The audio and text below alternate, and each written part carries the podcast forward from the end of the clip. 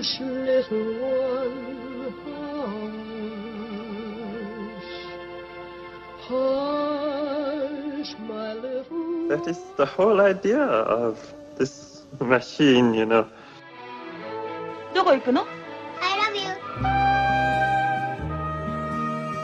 A grande ilusão. Aren't you drinking? I never drink. Why?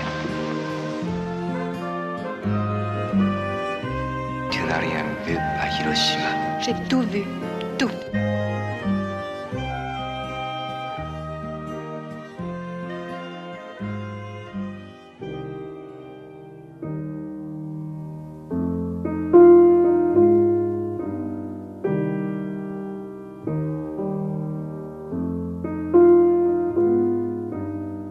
Campo de Sangue, de João Mário Grilo, é a estreia em destaque na Grande Ilusão.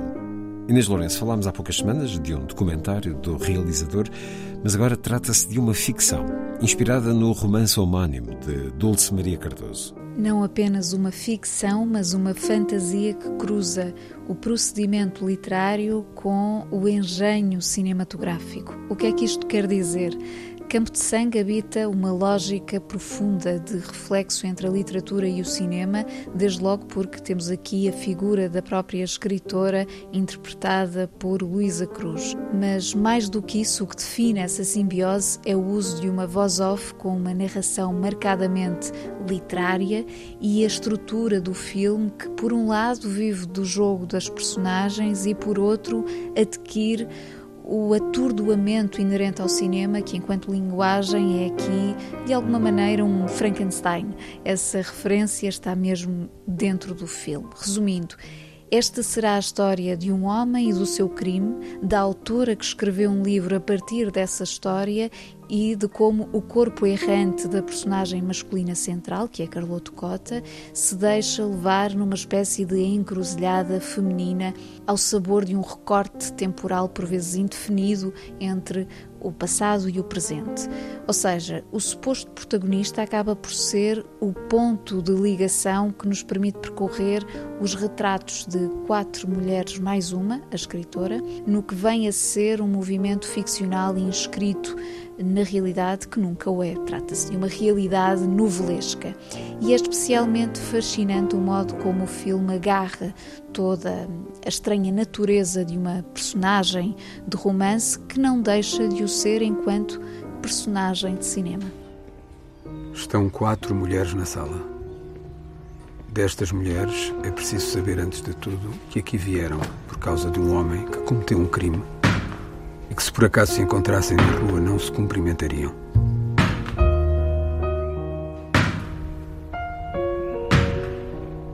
A senhora considera o seu filho uma pessoa naturalmente agressiva? Não, senhor, senhor doutor. Ele sempre foi um rapaz completamente normal.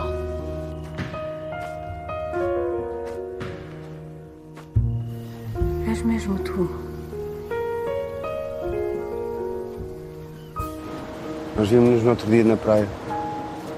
Tinha certeza que eras tu. Não me parece. Diz assim, sou eu, sim.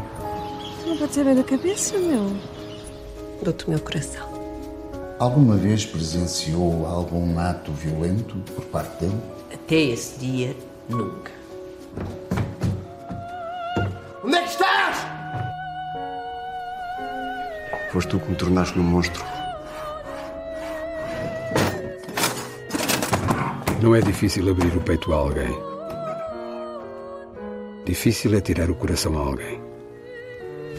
Não é fácil. Não é nada fácil.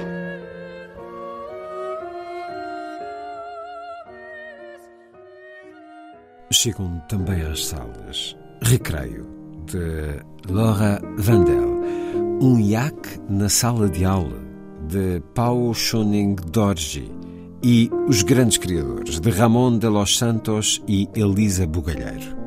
Recreio é outra estreia forte da semana. Trata-se de uma primeira longa-metragem da realizadora belga Laura Vandel e, como o título indica, o seu campo de ação é o recreio, o espaço onde as crianças brincam no intervalo das aulas, mais precisamente, o espaço onde elas ensaiam as suas relações sociais no sentido de procurar alguma forma de integração e onde a violência também germina.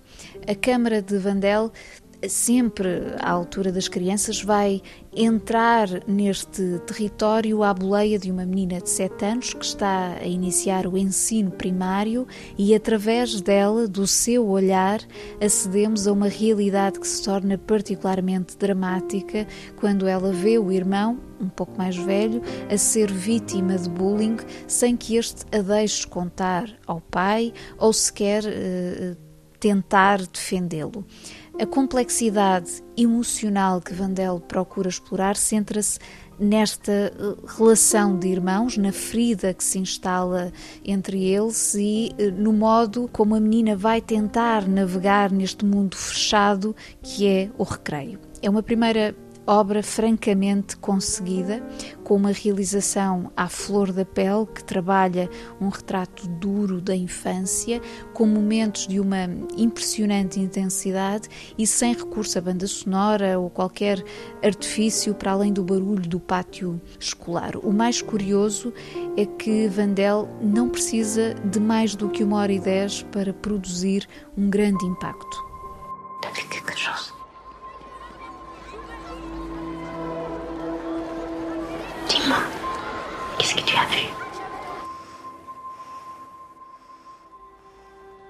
Allez, bonne journée.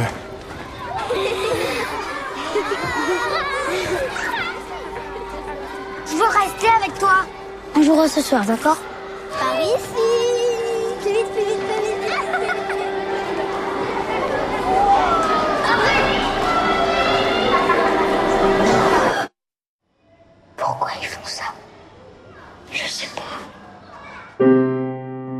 Já um iaque na sala de aula, por contraste com a crueza de recreio, é um filme muito mais confortável, que traz ao grande ecrã um país e uma cultura distantes, mas praticamente com os códigos emocionais do mainstream. Uh, Recorde-se que este foi um dos eh, nomeados para o Oscar de melhor filme internacional. O país uh, de que falamos é o Butão e eh, trata-se igualmente de uma primeira longa-metragem do butanês Pawo Shuning Dorji, que conta a história de um jovem professor residente na zona moderna do Butão, alguém com planos de ir para a Austrália concretizar o sonho de ser cantor, mas que acaba por adiar esse projeto de vida ao ser mandado para a escola mais remota do mundo, numa aldeia que se chama Lunana. E esta, como é expectável, será a mais feliz das experiências com uma pequena turma de crianças humildes que nunca saíram daquela paisagem montanhosa e que vivem em harmonia com os animais da região, os iaques. Temos então um filme asiático, rodado num lugar inédito, mas com uma narrativa extremamente familiar, já muito vista. Em todo o caso, eh, não deixa de ser um drama simpático sobre um professor que estabelece laços com os seus alunos e membros eh, de uma aldeia. Por sua vez, os grandes criadores de Ramon de los Santos e Elisa Bugalheiro apresentam-nos a Companhia de Teatro do Chapitão. Ou melhor, é um documentário que agarra a essência do trabalho desta escola de teatro tão única no meio português e justamente mostra porque é que é tão única.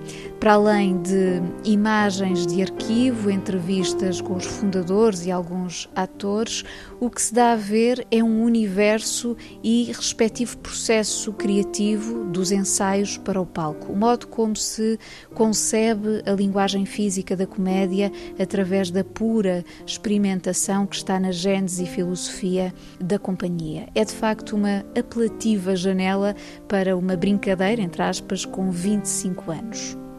Seguimos com outras propostas de cinema. Começo pelo Salão Lisboa, uma iniciativa do Alvalade Cine Clube que procura recuperar memórias dos locais de cinema na cidade ao longo de quatro semanas, nos sábados de julho, a partir de dia 2, apresentando-se cinema português ao ar livre. Serão exibidos então quatro filmes: o documentário Alcindo, de Miguel Dores, de 2021, Quilas, O Mal da Fita, de José Fonseca e Costa, este de 1980, Já Estou Farto, de Paulo Antunes, outro documentário do último ano, e a encerrar o ciclo, um dos mais belos filmes rodados em Lisboa sob o olhar estrangeiro, A Cidade Branca, de Alain Tanner, com Bruno Ganz na pele de um marinheiro suíço. As sessões têm lugar, pela mesma ordem dos filmes, no Jardim do Cinema King, no Quarteto, no Jardim dos Curuchéus e no Campo Grande, junto ao Caleidoscópio. A entrada é gratuita.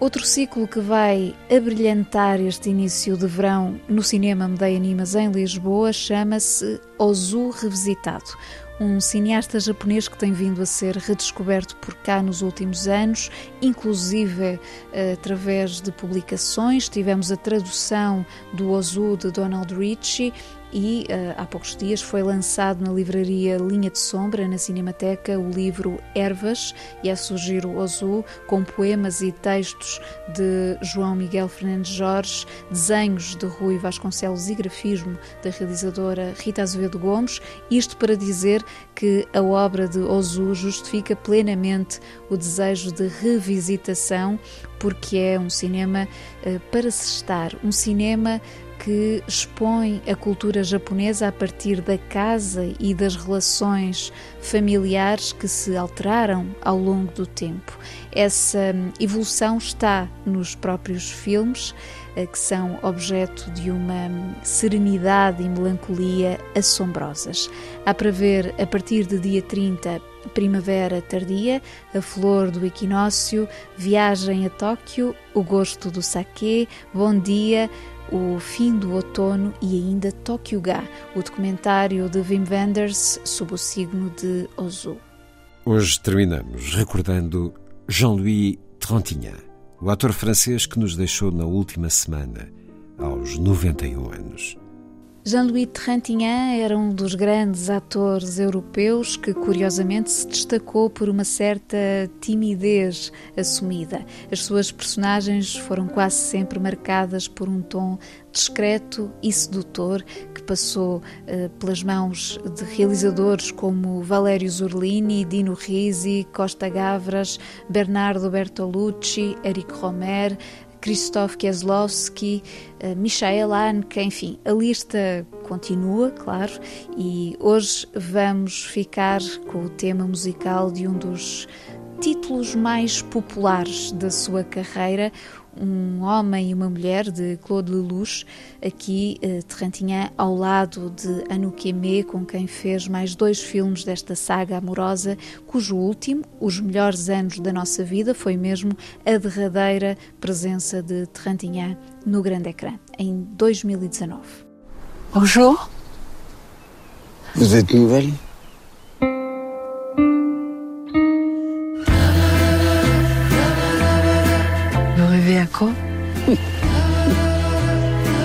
Femmes. J'ai beaucoup aimé les femmes. Et surtout l'une d'entre elles à qui vous ressemblez. C'est joli ce geste que vous venez de faire.